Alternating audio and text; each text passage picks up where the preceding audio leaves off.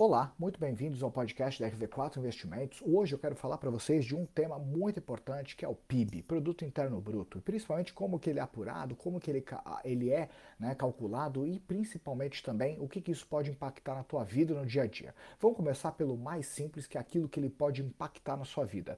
Praticamente quando a gente olha um PIB crescente, né, de um país que ele acaba crescendo o seu PIB, naturalmente você está tendo um país que ele está com mais investimentos, ele está com mais estrutura, isso vai gerar mais empregos, é algo que está sendo mais produzido, onde você começa a olhar tanto a parte agrícola, a parte de riquezas, parte da indústria, a parte do comércio, a gente começa a olhar como um todo que se um PIB está crescendo, naturalmente aquele país ele está em expansão. E a expansão ela acaba gerando muitas oportunidades. Por outro lado, quando a gente olha um PIB caindo, naturalmente o país ele está encolhendo, ele está diminuindo a sua economia. E o PIB refletindo aí nada mais nada menos é do que o faturamento daquele país, é aquilo que o país produz, é a sua riqueza produzida.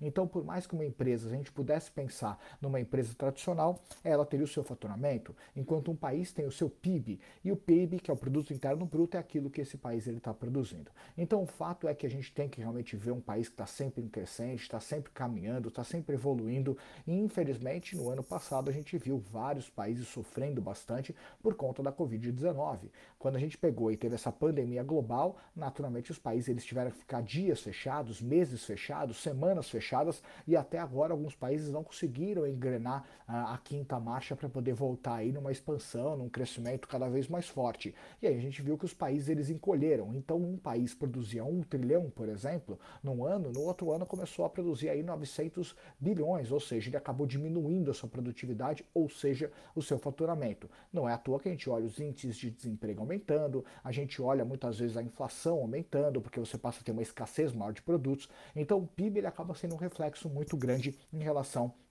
a todo esse cenário. Só para você ter ideia, o PIB estimado nesse momento que eu gravo o vídeo para vocês, esse áudio para vocês, em 2021 a estimativa é que feche o ano o Brasil com um crescimento de 5,22%, ou seja, que ele vai crescer a sua produtividade em 5%. E o PIB para 2022, o fechamento do ano, é que ele cresça aí 2%. Só que essa semana acabou que o PIB chamou muito a atenção das pessoas, porque há dois dias atrás, no dia 1 de setembro de 2021, o PIB ele foi publicado e ele recuou 0,1% no trimestre. Ou seja, o país ele acabou crescendo um pouquinho menos do que era estimado e naturalmente o mercado, por mais que pareça muito pouco, quando a gente fala de PIB, é um valor muito grande. Então é importante a gente poder olhar que a comparação do trimestre 1 com o trimestre 2, ele acabou sendo um pouquinho menor, mas a gente tem ainda outros dois trimestres para poder caminhar, para quem sabe colocar no eixo, né, ainda mais esse crescimento, a gente possa fechar o ano, de repente até melhor do que as expectativas.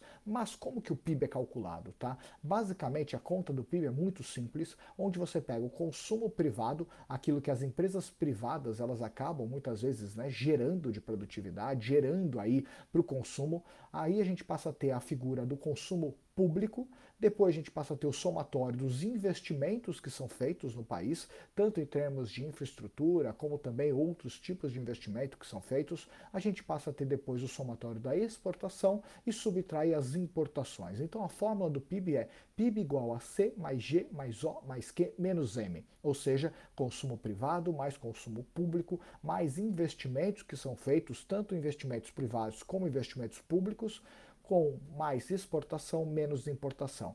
Com isso, a gente passa a ter aí o valor da nossa riqueza produzida. E vale a pena você, como investidor, você poder acompanhar. Óbvio que não é você que precisa calcular cada fator desse da conta, porque isso já é apurado, já é calculado, mas o grande fator que é muito importante você pegar e acompanhar é entender que a gente tem que sim estar tá sempre acompanhando esse indicador e vários outros dentro da nossa economia. Tá bem? Eu desejo uma ótima semana para você, um grande abraço e precisar, conte conosco. Tchau, tchau.